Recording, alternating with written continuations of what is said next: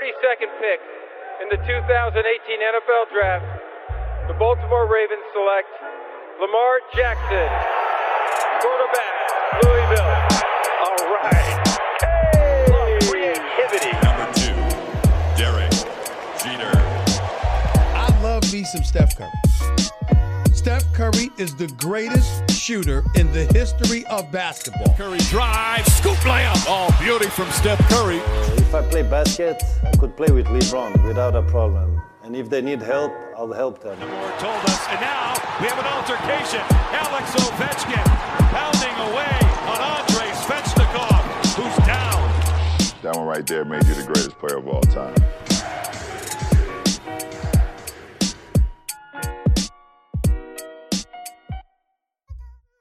Game 7 euh, dans la conférence Est, euh, un autre Game 7 et euh, encore les Raptors dans les Game 7. euh, ils, ont, ils en ont l'habitude contre, contre Boston, une série qui est en train de prendre des, des proportions, les gars, en termes de niveau de jeu invraisemblable. On a pourtant des jeunes joueurs hein, côté Boston, mais ça, ça joue comme des, comme des anciens, j'ai envie de dire, avec des coachs bien sûr qui font le taf pour euh, sublimer les joueurs sur le terrain. On va vous en parler. Euh, game 6, 3-3 égalisation donc. Petit blowout de Boston, 111-89 pour le Game 5. Game 6 remporté après deux prolongations, 125-122. Salut les gars, Angelo, Mel et Antoine. Salut Comment ça va? Les mecs, les mecs, ils rivalisent de- de- d'ingéniosité pour dire bonjour. Quoi. Il, il va falloir qu'on- On essaye de faire une intro différente à chaque fois là. Bon, c'est cool, c'est cool, c'est co- cool. comme on est trois, on sait jamais qui doit commencer. Je pense qu'il va, il va falloir qu'on se- qu'on réponde dans l'ordre Ouais. où toi tu nous annonces. euh, Exactement. on va jamais arriver. On se regarde tous du, du genre euh, t'y vas, t'y vas, le faire. En plus, il y a un petit peu de doute. Euh, Il y a un peu de doute, mais quand vous êtes lancé, c'est un Ouais. truc de ouf, quoi. En fait, c'est ça le truc. Non mais en fait, euh, en fait, on est comme les inconnus. Mais que se passe-t-il? Mais que se passe-t-il? Bon, allons-y, messieurs, c'est une série de dingue. C'est une série de dingue, on en prend plein les yeux. Euh, Mel, euh, donne-moi tes trois points sur, sur la série. Alors mes trois Ah, points, série, euh, et le premier que j'aimerais euh, que j'aimerais développer, c'est euh, juste est-ce qu'on peut est-ce qu'on peut construire une statue pour Kyle Lowry euh, en dehors de la, du Air Canada, euh, non c'est plus le Air Canada Center, le, le Scotiabank Arena à, à, à Toronto parce qu'il fait Il euh, il hein. est juste euh, Il il, tient tout le monde par euh, il a mis tout le monde sur ses épaules et avec les déboires de, de Siakam, de Van Vliet, de Gasol, euh, il fait une série de il fait une série de folie et s'il y a un match 7 c'est c'est aussi grâce à lui. Et mes deux autres deux autres points rapidement c'est Ma- Marcus Smart entre admiration et, et- et frustration Ouais. et le troisième juste euh, game game 7 je pense qu'après le game 6 qu'on a eu le game 7 va être euh, va être euh, magi- magique. Ouais, je, je le pense aussi. An- Angelo, donne-nous tes points. Ou ton point. Euh, Écoute, euh, je vais pas, je vais pas m'attarder sur sur les choses. Je pense qu'avec Mel et Antoine, on aura toujours euh, tous les angles couverts. Ouais. Je vais juste m'attarder sur Jason Tatum, qui pour moi est la clé du game 7 et je vais vous expliquer pourquoi. Ok. Voilà. je, je, je sens que ça va fracasser un peu. Je, j'ai hâte. Antoine, Antoine, Antoine, le champion est là. Ouais, je, vais, je vais être court aussi. Euh, je- moi, j'aimerais bien qu'on parle un petit peu plus, donc je vais garder un point pour qu'on parle un peu de, de ce match euh, fabuleux parce que c'était vraiment vraiment exceptionnel. Donc si voilà, si jamais certains l'ont pas vu, etc. Peut-être qu'on peut Eh un ben, petit peu décrire plaisir, certaines choses. Avec plaisir. Et voilà. Et puis euh, sinon, bah, au final, euh, c'est c'est cliché, mais quelque, je crois qu'il nous le démontre d'une manière qui est tellement pas cliché.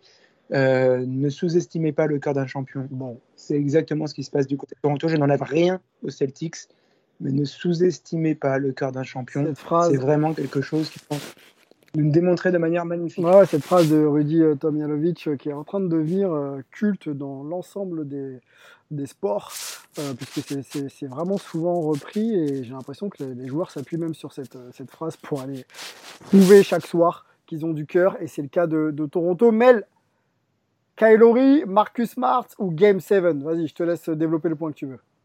Ouais, Kyle, Kyle, Kyle parce que pour moi, c'est la, comme je disais, c'est la raison principale euh, pour laquelle on va avoir un, Game 7. Je veux dire, à, à, à 0-2, c'est lui qui, euh, qui les garde dans le, dans le, dans le match 3. euh, alors qu'ils ont été en difficulté, à essayer d'attaquer la- d'a- d'attaquer le, le cercle constamment. Et puis pareil, là, euh, ils reviennent à 2-2. Le match 5, bon, ils passent tous un peu, ils passent tous un peu au travers. Il me semble que c'est lui, encore une fois, qui, qui essaye tant bien que mal de, euh, de, les ramener dans le match, mais ça marche pas. Et hier, euh, hier encore, encore pareil, juste pour la, sur la série, on a donc Kylori qui est le meilleur marqueur de Toronto à 21.5 et derrière lui il y a Fred Van Vliet à 18.5 et Pascal Siakam à 15 points 2 mhm. mhm. mais Van Vliet est à 34% de réussite au tir Siakam est à 37% de réussite au tir, réussite au tir et les deux sont à 29% à 3 points et 13% à 3 points pour Siakam et Laurie lui à 45% au tir et il est juste il contrôle le, il contrôle le tempo du match euh, il, est, euh, il est, pour moi, il est juste exceptionnel. Et défensivement, il fait un travail de ouf. Il est toujours là pour essayer de, pour essayer de donner son corps à la science et de provoquer des, euh, de provoquer des passages en force. Mhm. Je crois qu'il joue, il joue plus de 50 minutes. il joue plus de 50 minutes hier. C'était son record en playoff. Et il, est, il, est, il est tout simplement décisif. Le, tir qu'il met hier pour, pour, bah, pour tuer le match, le, le fade away sur, euh, sur, sur Kemba Walker, alors Kemba Walker lui touche même la main. Mhm, c'est euh, c'est juste et dire que et dire qu'on avait l'habitude de dire que Kyle Lowry était pas euh, était pas un joueur de playoff et qui pas un leader disparaissait pendant les playoffs. Et là on le voit depuis ouais, depuis depuis ben, déjà l'année dernière. Et là encore plus sans sans Kawhi cette année et avec un Pascal qui, bah, qui malheureusement un peu rentre dans le dur dans ses playoffs de se dire bah, si es l'option, tu dois être l'option numéro 1 ça veut dire que les, défenses vont, vraiment se concentrer sur toi et on voit qu'il a un peu, qu'il a un peu de mal. Euh, mais bon, il progressera Pascal. Mais là, on voit que c'est Caldery qui vraiment qui, tient la baraque. Et je pense que vu son expérience, c'est peut-être lui qui va, qui va nous faire, euh, qui peut faire pencher la balance pour le match, euh, pour le match 7. Est-ce que, est-ce que, est-ce que, on, va, on, va, focaliser sur Kylori. Est-ce que déjà on a le meilleur Kylori de, de, sa carrière Est-ce qu'il joue le meilleur basket de sa carrière et euh, avec les matchs rapprochés, le temps de jeu de Kylori qui est absolument démentiel, est-ce que sur le match 7, tu... il va pouvoir être lui-même et être euh, le leader dont, euh, dont Toronto a besoin? Euh, le leader, oui. Euh, après, c'est sûr qu'il doit être fatigué. Il à 42 minutes euh, de moyenne sur la série. Mhm, hein. pareil pour Van Vliet. Siakam est à 40. donc ça va être compliqué. On l'a vu à la fin du, à la fin du match 6. Il était un peu, il était un peu sur les rotules à s'asseoir sur, les, sur des chaises pendant, pendant, les, pendant les ralentis, etc. Après, c'est un match 7. Comme le disait Antoine, never underestimate the heart of a champion. Moi, je l'ai vu l'année dernière avec les, avec les Warriors qui étaient avec tant de blessures, mais qui se sont battus jusqu'au bout. Donc je pense que. Et c'est peut-être ça qui, moi, qui me fait un petit peu peur pour Boston, c'est que les, euh, les, Raptors ont un peu euh, joué pour leur survie pendant toute, la, pendant toute la série. On sent que Boston a peut-être plus de marge de manœuvre, alors que les Raptors, ils doivent vraiment mais, se mettre par terre, vraiment le cul par terre en défense à chaque possession pour pouvoir être dans le, être, être dans le match. Donc je pense que le match 7 va être vraiment une garde tranchée. Et je pense que rien que pour ça, ça peut peut-être jouer en la faveur de, en la de, de Kyle Lowry et de Toronto. Qui a l'avantage pour toi, Mel? 3-3, bah, balle au centre. Qui a l'avantage pour toi? L'équipe qui revient au score ou, alors Boston? Parce qu'il y a quand même, euh, on va dire peut-être un peu plus de maîtrise collective, euh, euh, plus d'atouts, on va dire, plus d'atouts. Honnêtement, c'est difficile. Je pense que j'ai honnêtement du mal à faire un pronostic. Euh, parce qu'à chaque fois que Toronto est revenu, Boston a quand même bien réagi derrière. On l'a vu lors du match, euh, bah, lors du match, lors du match 5. Euh, mais bon, moi, c'est l'expérience, l'expérience de l'expérience de l'année dernière, l'expérience des finales. Parce que Mel, tu sais, à voir. Et puis est-ce qu'on on n'aura pas, on aura toujours, on n'aura pas toujours un, Norman Powell à 38 minutes. Bon, bien sûr, il y a les doubles prolongations hein, pour le temps de jeu, mais 23 points, 38 minutes. Est-ce que Norm Powell, tu vois, c'est euh, c'est quelqu'un de, de, qui peut être le facteur X pour le match 7, là où il y a peut-être plus d'atouts offensifs euh, euh, réguliers, on va dire, à, à, Boston, tu vois. Ouais, je pense que tu as toujours des, as toujours un facteur X un peu qui sort un peu de nulle part sur un match 7. Mm. On l'a vu euh, avec OKC ou Houston, avec euh, euh, Dort qui nous sort, je ne sais plus comment il avait marqué, 23 ou 25 points, alors que c'est pas forcément son fort. Donc à voir, je pense que Boston a plus d'armes offensivement et encore une fois une plus grande marge de manœuvre, mais un Game 7 ça va se gagner en défense de toute façon. Donc les deux équipes, pour moi, c'est, enfin ça va être honnêtement, je pense pas qu'il y aura de, de blowout. Et à mon avis, ça va être, ça va être un match qui va se finir dans les, dans les low 80s. euh, S'il n'y a, a, a, a, pas de prolongation, honnêtement, euh, ouais, j'ai vraiment du mal à faire un, à faire un pronostic. Mm, ouais, donc voilà. Puis, je ne ferai pas de pronostic. Ouais. Je vais juste, ah, je vais juste apprécier, ce, ce, ce Game 7 à sa, à sa, juste valeur. Ouais. Ok. Eh, ouais. Tu parles de Powell à 23 points, mais il faut parler de Kemba à 5 points en 51 minutes. Donc je ouais. pense qu'il y a. C'est pour ça, à chaque fois, Mel, il parle de la marge de manœuvre des Celtics en comparaison à, à, à Toronto. C'est là un, un, exemple criard. Parce que tu es à, à, la vie, à la mort pour battre les, les Celtics qui avaient hein, quelques balles de match, qui avaient avec la un Kemba, avec un Kemba à 5 points seulement. C'est bien ce que je voulais expliquer, c'est que j'ai ouais. l'impression qu'à Boston, ouais. si les joueurs retrouvent un peu, un tant soit peu, leur niveau réel, euh, ils ont plus de marge que, que, les Raptors, qui eux surperforment à l'image d'un Powell qui est obligé de sortir 23 points en 38 minutes pour prendre un match en double prolongation. Donc voilà un peu mon idée. Euh, Angelo, je t'en donne la main tout de suite. On va laisser Mel euh, aller puisque pour lui ça commence hein, la journée. On va pas te mettre en retard, Mel. Merci beaucoup. Et puis on te retrouve pour un prochain débrief.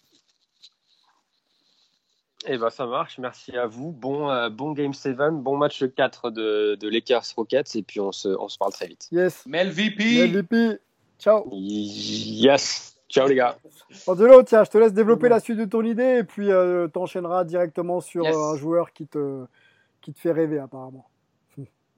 En fin de possession. Oui, non mais je pense que, que l'idée initiale que je viens de, de, mettre en avant, là, avec euh, Norman Powell, que tu venais de mentionner, à, à, 23 points en 38 minutes, qui contrebalance la contre-performance de, de, Kemba, qui en 51 ne met que 5 points, à 2 sur 11. Euh, de toute manière, il est vraiment en dedans pour moi sur cette série. Il a, il a fait quelques matchs euh, au niveau statistique correct, mais dans l'absolu, je ne l'ai jamais trouvé dans Mais il doute un peu, non Il doute Parce que physiquement, il ouais, était gêné par des ouais, genoux, mais j'ai l'impression que ses crosses, son maniement de balle, sa capacité à, à prendre des 1 contre 1 reste plutôt bonne, mais je sais pas, il a il a l'air de douter quoi, ça rentre pas quoi. Non, il, euh, au niveau physique, il est pas il est pas diminué du tout. Hein. Que... Ouais, Antoine? Mm. Je, je... Ouais, parce que comme comme j'ai beaucoup suivi les Raptors là pour le boulot, ouais. euh, du coup j'ai je l'ai un peu écouté, je l'ai un peu regardé. Bon, bien sûr, on l'avait pratiqué un petit peu avant dans le vestiaire ou quoi, mais c'est quand même l'année où on le voit le plus. Euh, c'est pas quelqu'un qui va avoir une intensité comme on peut le voir chez d'autres. Euh, c'est pas Kylori, quelqu'un de sérieux, de voilà, euh, voire même un Siakam, tu vois, qui a tellement un moteur, là on le voit pas trop en ce moment, mais c'est pas quelqu'un qui se repose là-dessus. C'est pour ça qu'il peut donner un petit peu cette impression. Il a quand même beaucoup plus un côté euh, sérieux, rigoureux. Mmh. Euh, ça veut pas dire qu'il a pas de cœur ou qu'il a pas euh, de, de moteur, que ce soit mais ça va pas s'exprimer comme ça, donc il faut pas trop le chercher pour lui comme ça. Et je pense que d'ailleurs, ça va juste, euh, être quelqu'un qui, bah, d'ailleurs, à un moment quand il fait l'interception et qu'il part en lay-up, pour moi, ça c'est du cœur, quoi. Parce qu'il pourrait très bien, en plus, il a Pascal Siakam qui arrive en trailer juste derrière, à une longueur de raquette derrière lui, il pourrait très bien essayer de fixer un petit peu, c'est Jalen Brown, je crois, qui revient, et bah, bah, passer la, la, balle à, à Pascal. Mm. Euh, mais non, il va quand même chercher le lay-up au contact, le N1 et tout, ce qui devient la clé du match, en partie. Euh, voilà, il, euh, il l'a, mais d'une manière qui n'est pas expressive et qui est plus dans le sérieux, la régularité, et voilà, pas, pas dans de, avoir la, la, la, main chaude, ce genre de choses. C'est pas trop ça chez lui, quoi. même si ça peut se, se produire. C'est pas là-dessus qu'il repose son jeu. Ok. Angelo, peut-être un, un autre élément oui, euh, après, tu sais, Kemba, c'est un meneur All-Star, c'est un meneur qui, euh, qui, est heureux d'être ici parce qu'il a, il l'a dit à de nombreuses reprises, hein, je me suis toujours considéré un, un, un, gagneur et il avait à cœur de pouvoir justement montrer euh, cette facette-là de, de, sa personnalité et aussi euh, avoir ce, ce, rayonnement pour sa carrière qui, qui on va dire, n'était pas à la hauteur de ce que lui avait pour, pour objectif. Donc maintenant, c'est le moment où il faut vraiment qu'il sorte de sa boîte pour être euh, justement répondre présent à ce qu'il a lui mis en avant, le fait que c'est un gagneur euh, et qu'il s'est toujours considéré de la sorte. Donc maintenant, je vais parler de Jason Tatum, qui pour moi, comme je l'expliquais tout à l'heure, mm. est la clé de ce match 7. Alors, c'est facile euh, d'imaginer que je dise ça parce que euh, il est considéré euh, en l'état actuel comme étant le franchise des, des, Boston Celtics et que tel que les Lakers puissent s'appuyer sur un AD ou un LeBron. Angelo, j'ai besoin que tu développes la clé du match 7. Est-ce qu'il est la conséquence qui fait qu'aujourd'hui, il va falloir jouer un match 7 ou est-ce que c'est la clé pour le match 7 qui va, qui va arriver d'i- d'ici deux jours là? Alors pour moi, c'est une partie des deux. C'est-à-dire qu'il est la conséquence parce qu'on peut re- rementionner son errance défensive sur, euh, sur le buzzer beater de Ananubi.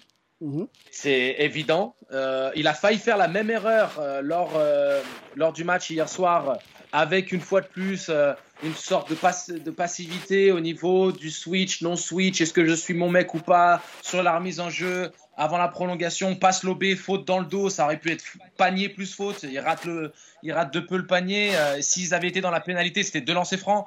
Donc une fois de plus, ça aurait pu coûter immédiatement. Donc euh, les Celtics ont une autre opportunité de, de gagner le match. Mais une fois, euh, c'est- une fois n'est pas coutume, Tatum investi, impliqué dans, dans l'action défensive qui aurait pu leur coûter cher. Mhm. Donc il a encore ces, ces- ces errements et ce manque d'intensité et d'instinct de tueur, que ce soit au niveau défensif ou offensif.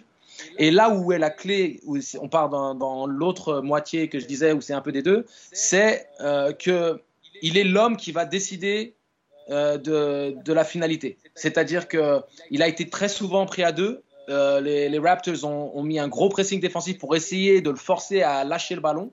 Et il a eu des, des moments de clairvoyance vraiment intéressants où euh, il, a distribué les ballons, il a trouvé les joueurs démarqués dans le corner et euh, les coéquipiers l'ont récompensé avec une bonne adresse extérieure. Mais surtout, c'était des tirs dans un fauteuil ouvert, bien, bien construit.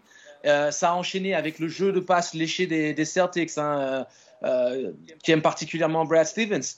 Et Tatum était à l'essence de toutes ces actions intéressantes qu'on a pu voir en deuxième mi-temps. Il crée le décalage, il arrive à trouver la faille dans les prises à deux et la pression défensive des Raptors, fait les bonnes passes dans les corners ou sur les ailes dans les décalages, et là, le- l'engrenage se met en route et les Celtics étaient intestables. Mhm. Vraiment, euh, vraiment, c'était très intéressant. On a vu des actions avec euh, des, des redoublements de passes qui dépassaient les 6 à 7 passes sur la même action. Et là, on voit simplement les, les- les- les Raptors qui essayent de faire les défenses en close-out, qui essayent de donner du cœur, mais qui se retrouvent tout de même à être, à être pris de court et, et à ne pas pouvoir contester les tirs ouverts des Celtics. Et puis il y a des moments où c'est l'inverse, où il essaye de forcer les situations. Il y a plein de moments où on voit Jalen Brown qui flash au milieu puisqu'il est pris à deux, puisqu'il y a un flottement de la défense des Raptors. Et il lâche pas les ballons. Il essaye de forcer un peu les situations sur du fadeaway en post-up. Il se fait prendre la balle des mains par Carl Lowry deux fois dans le quatrième quart-temps. Euh, c'est des situations où il aurait pu trouver un décalage pour un shoot ouvert en renversant les ballons parce qu'on sait que les Raptors font ce, choix défensif de ne pas le laisser s'exprimer lui. Et euh, à chaque fois qu'il a donné et qu'il a délégué, Jalen Brown, il a répondu présent. Et, euh, ça se voit, hein, il, il finit à 31, 31 points et 16 rebonds.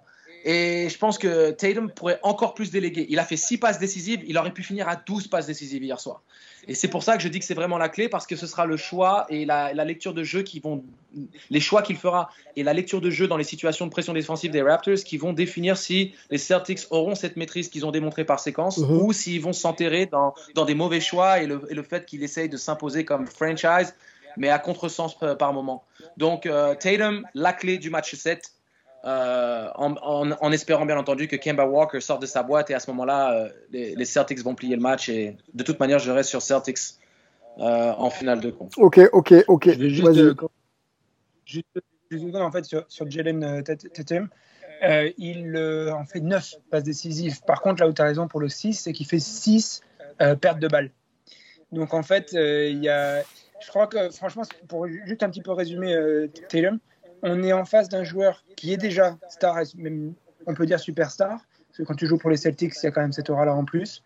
Euh, et on va avoir un joueur qui sera dominant, vraiment, vraiment dominant euh, dans, les prochaines saisons, genre euh, régulier euh, favori MVP. Mais il a encore cette jeunesse qui fait que il a ses 9 passes, mais il a ses 6 pertes de balles. Il fait un 50% à 3 points avec 4 sur 8, mais ailleurs, il est à 5 sur 13 dans le champ. Euh, voilà. Et 7 sur 10 sur lancer franc aussi. Donc Ouais, il- pas régulier. Pas régulier.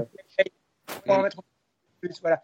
Il y a, il y a ce truc où il y a encore un petit peu mauvais dans son très très bon. Antoine, Voilà. Antoine, Bientôt, bientôt il y aura mauvais dans son très très bon et le mec sera dominant. Tu, tu l'annonces superstar. Bon, c'est vrai que c'est un joueur qui, euh, qui, a, tout d'une superstar, hein. body language, ce qu'il sait faire déjà à son âge, c'est incroyable. Est-ce que euh, ça peut pas se valider justement par une qualification de son équipe euh, en finale de conf? Est-ce que tu vois, on a un All-Star en puissance pour plusieurs années, mais est-ce qu'il a, est-ce qu'il faudrait pas là qu'il emmène son équipe en finale de conf pour qu'on dise ah ouais là c'est une superstar il peut prendre sur ses épaules euh, les Celtics et les emmener euh, en finale de conf est-ce que c'est pas ça un peu son la suite pour lui? Bah, complètement. D'ailleurs, ils, y sont allés en, en finale de conf euh, avec lui qui n'avait pas un rôle sur tous les matchs. Mais ouais, mais pas, pas en tant que leader, pas en tant que franchise. Tu vois, là, c'est franchise. Là. Exactement. Exactement. Maintenant, il faut qu'il montre que c'est lui qui, sur quasiment tous les matchs, les amène. Donc, c'est exactement ça. Euh, c'est même pas une question, c'est une imposition. Euh, tu déjà, parce qu'à la qualité que tu as démontré à l'âge que tu as, maintenant ça doit devenir ça via ta régularité et ta capacité à limiter tes déchets. Donc euh, voilà, c'est il n'y a aucun autre objectif acceptable pour Jason Tatum à ce moment, euh, en ce moment. À, pardon, à l'heure actuelle, vu tout ce qu'il a démontré. C'est un joueur qui doit encore une fois être dans les favoris MVP pour les dix prochaines années. C'est tout. Bon, eh ben, Game 7, là, dans, dans, dans deux jours, euh, ça devrait être chaud. Euh, moi, je suis assez d'accord avec toi, Antoine. Hein. La sélection euh, offensive de Tatum va faire la différence. Est-ce que le leader doit forcément être le finisseur? Ça, c'est pas, c'est pas dit, c'est pas, c'est pas gagné. S'il y a des situations où il faut donner la balle à un joueur ouvert et qui est chaud, type Jalen Brown, eh ben, c'est, c'est ce que le leader doit faire. Euh, après, c'est la Mamba mentality aussi, hein, donc y a, on sait que Kobe était euh, plus un finisseur qu'autre chose, donc il faudra voir comment Tatum sur ce match 7 euh, arrive à s'adapter à la, à la, défense des, euh, bah, des Raptors, qui est une défense quand même pas difficile, à, enfin pas facile plutôt à, à déjouer. Euh, Antoine, je te laisse développer peut-être ton point sur, sur, sur, sur les Raptors peut-être? Déjà, et puis après on essaiera d'être dans la globalité euh, comme tu souhaitais le faire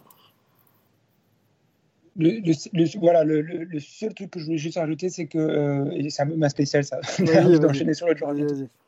Euh, Evan Brown 7, sauf que faut pas oublier, il a fait un 11 sur 30, il est à 36%, 37 presque euh, de, de, réussite, euh, et il va chercher 5 lancers francs, il les met tous, mais il en a que 5 quand même. Donc c'était pas tout à fait une valeur sûre. Euh, c'est peut-être pour ça que euh, c'était lui, c'était aussi euh, Kemba qui avait tellement de mal. Je peux comprendre qu'il est un petit peu forcé de temps en temps, Jason Tatum, même s'il a besoin d'apprendre à moins forcer. Il a tout à fait raison de le, pointer Angelo. Mais je ne suis pas sûr qu'il y ait encore tout le monde qui soit facilement apte à déléguer quoi, autour. Mm. Pour lui de déléguer vers les autres. Bah, après match 7, match 7 je pense qu'il n'y a plus le choix. Quand les formes de jeu t'amènent à, à, à, pouvoir trouver des mecs ouverts, faut leur filer la balle et puis euh, après c'est le destin qui fait le reste, hein, je, je, pense, hein, plutôt que de forcer euh, en se disant je vais, euh, je suis la clé et je vais, euh, je vais ouvrir quand, la porte. Quand, quand, Kobe loupait ses matchs en termes de réussite au tir, il allait faire beaucoup de passes ou des hockey assists, on peut dire. il allait énormément en rebond, il faisait des défenses de chien, voilà. C'est absolument ce qu'il faut que Jason a fait. On n'a pas besoin que Jason Tatum marque 30 points à chaque match. C'est pas du tout ça qu'on lui demande. Ce qu'on lui demande, c'est d'être dominant tous les matchs.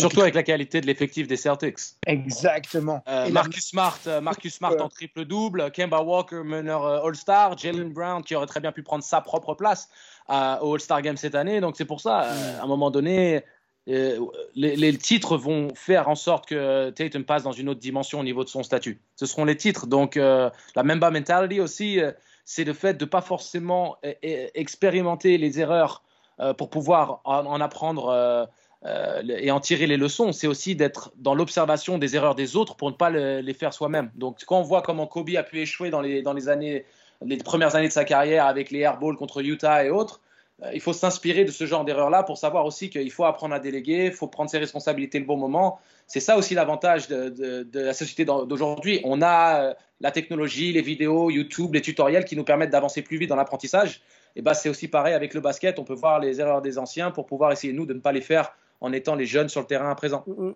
Exactement. Yes. Parfait. Ouais.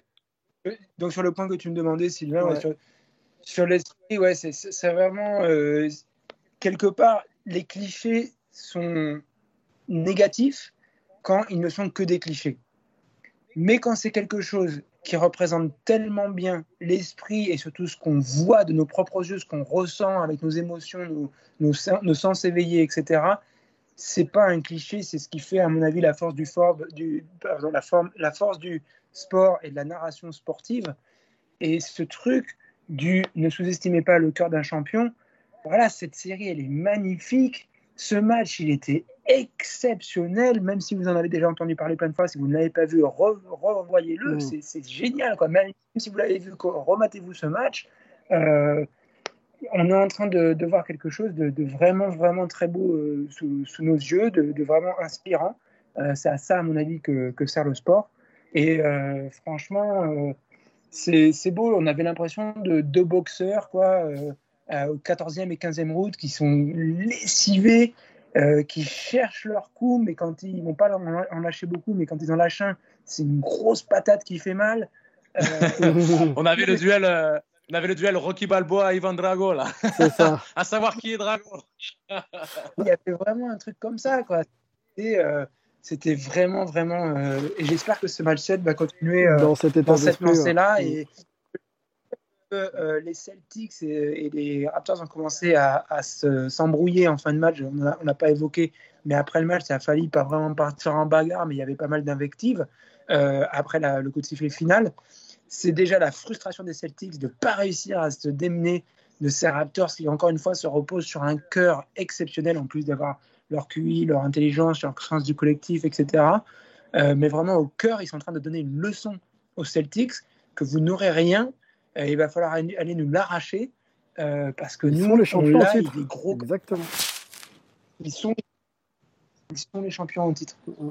Moi, ce qui me, pour, pour compléter un peu, euh, et pour tous ceux qui nous écoutent et qui aiment regarder la NBA, euh, et joueurs, coachs ou simples fans, euh, ce qui est intéressant dans ce qu'on voit, c'est que les projets, quand ils sont communs, quand tout le monde adhère, du coach au joueur, euh, au gars du banc, euh, à la star, bah, ça donne, ça donne, euh, ça donne ce qu'on voit là, c'est-à-dire des joueurs impliqués qui jouent avec cœur et passion et intelligence. Et on a, on a des situations de jeu, on a des expressions corporelles qui font vibrer. Et c'est pour ça qu'on aime ce sport. Et la NBA est un formidable pourvoyeur de belles histoires. Il y en a des, moins belles aussi, mais, euh, mais c'est très inspirant. C'est très inspirant pour euh, nous qui suivons. Euh, dans tout corps de métier, on aime aussi être bah, assez assez performant dans ce qu'on fait. Et quand on voit ce niveau de performance, eh ben, effectivement, euh, on, est, subjugué. Quoi. Les jeunes joueurs ou à l'ancien, tout le monde euh, est à l'unisson et ça donne des matchs euh, ultra, ultra spectaculaires et beaux à avoir joué. Rendez-vous euh, match 7. Pareil, hein, dans deux jours, on sera là pour le, on sera là, pardon, pour le, pour le débriefer en espérant euh, voilà, vous annoncer un beau champion, que ce soit Raptors ou Boston. On n'a pas de parti pris. Ce sera, ce sera un, bon, un bon finaliste, pardon, un bon finaliste de conférence Est. Messieurs, si on a fait le tour, je vous remercie de votre présence. On sera là pour débriefer les Rockets contre les Lakers. A plus les gars, merci beaucoup et à bientôt. Ciao.